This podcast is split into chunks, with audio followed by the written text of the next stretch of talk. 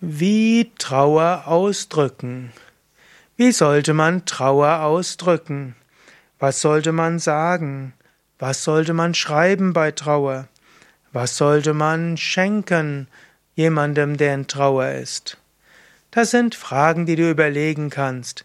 Aber zunächst einmal sei dir wichtig, sei dir bewusst, es ist nicht so wichtig, was du sagst, was du schreibst und was du schenkst. Am wichtigsten ist, dass du dein Mitgefühl ausdrückst. Wenn ein Mensch in Trauer ist, gehe auf ihn zu. Eventuell schließe ihn in die Augen, schließe in die Arme, lasse ihn schluchzen, eventuell streichle ihn oder sie, eventuell gib ihm oder ihr ein Taschentuch, eventuell sage einfach vom Herzen ein paar Worte, wie zum Beispiel ich will dir mein Mitgefühl ausdrücken. Ich bin für dich da. Wenn du etwas brauchst, lass es mich wissen. Und was du schreiben kannst, das ist natürlich etwas schwieriger, wenn der Mensch nicht da ist. Besser als Schreiben ist persönlicher Besuch.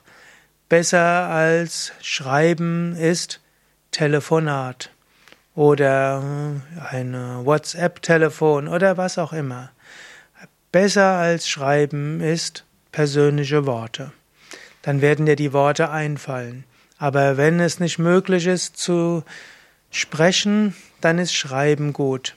Und dann kannst du durchaus kurz sagen, lieber, liebe, ich will dir mein Mitgefühl ausdrücken.